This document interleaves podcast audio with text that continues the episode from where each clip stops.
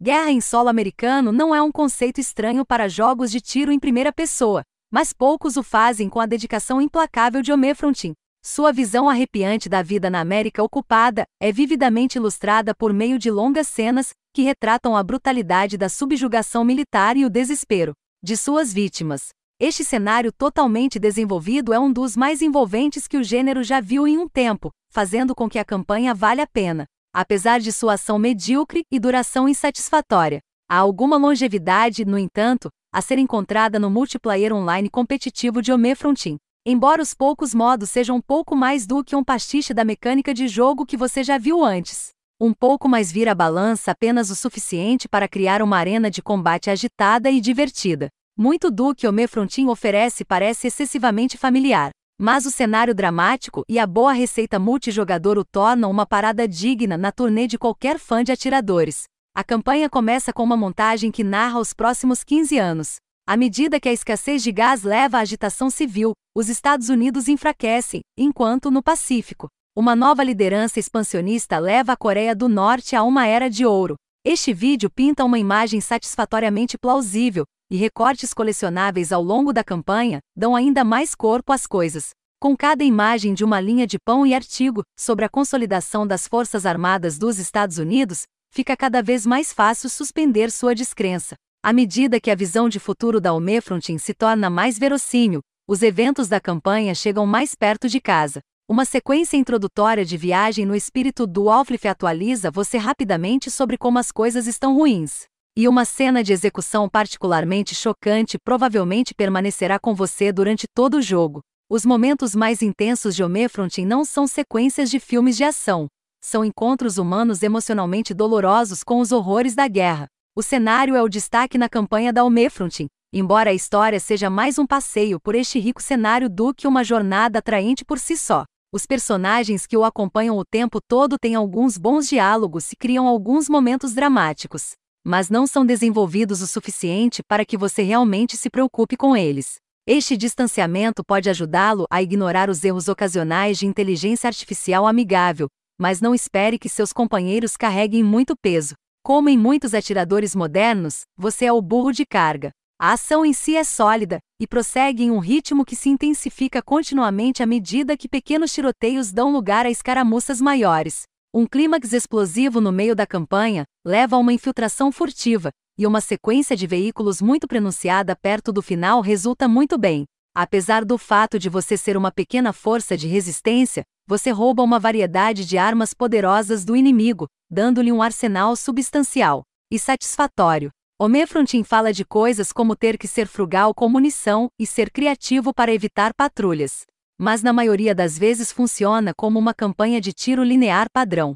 É uma pena que a ação não esteja realmente no mesmo comprimento de onda que o cenário, mas os ambientes que você atravessa reforçam bem a sua situação sombria. Embora o Mefrontin não seja um jogo bonito, há muitos detalhes interessantes que fornecem ecos de conflitos anteriores e mostram diferentes estágios de colapso social. Existem alguns problemas com screen tearing e personagens recortando através de objetos sólidos, mas no geral os visuais são suficientes para a tarefa. Infelizmente, a campanha termina em torno da marca de 5 horas. Isso pode não parecer terrivelmente curto para os padrões de campanha de atiradores modernos, mas o que torna tudo pior não é que você fica querendo mais, é que você ficou esperando mais. Ao gastar muito tempo em exposições de qualidade no início, a campanha de Homefrontin se prepara para um arco de história mais longo, mas não cumpre. É uma surpresa desagradável quando as coisas terminam de forma tão abrupta, mas ainda é uma campanha muito memorável. O multijogador competitivo de Homefrontin, por outro lado, parece preparado para ser apenas mais um jogo desde o início. Com apenas dois modos de jogo principais, Tindeatima e Capture and Hold, jogáveis em duas variações, as opções são poucas.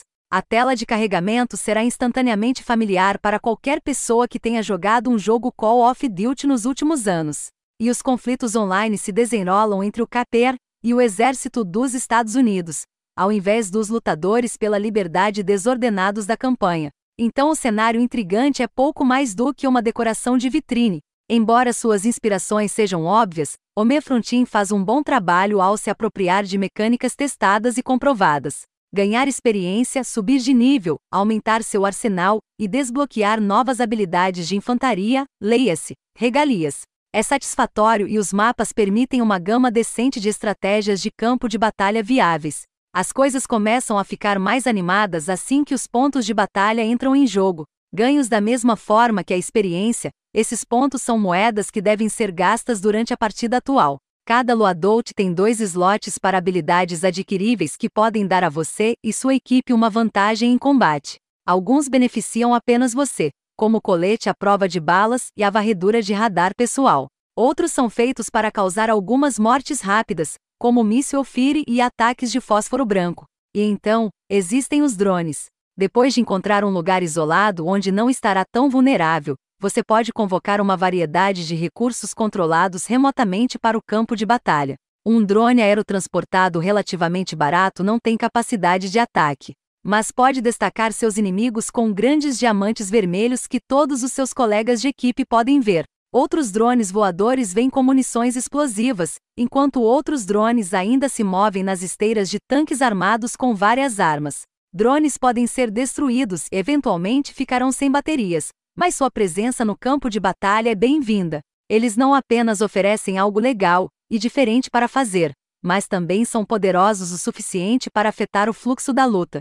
E se veículos pequenos não são sua praia, você pode economizar seus pontos de batalha para gerar um veículo real, como um VEI, tanque ou helicóptero. Os aliados reprodutores podem escolher aparecer em seu veículo, então você não precisa dirigir por aí procurando alguém para entrar, e tornar sua viagem mais eficaz e mortal. Embora também seja uma ideia emprestada, os pontos de batalha revigoram o combate não apenas ao expandir suas capacidades marciais, mas também ao recompensá-lo por um jogo hábil no meio de uma partida. Além disso, se você jogar as variantes do Battle Commander dos modos padrão, suas habilidades podem lhe render notoriedade instantânea no campo de batalha.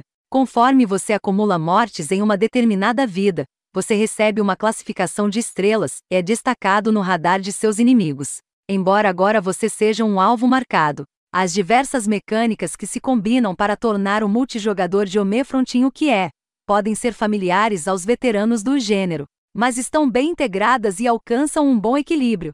As partidas em Homefrontin não parecem exatamente as partidas em outros jogos, e há profundidade suficiente aqui para abastecer muitas horas de combate.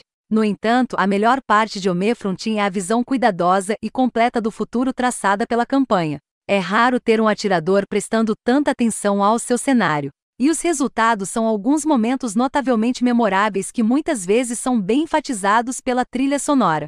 Ele esbanja muito potencial de grandeza, mas a campanha de Homefrontin ainda alimenta muito do apelo do jogo, ajudando a diferenciá-lo entre um campo lotado de competidores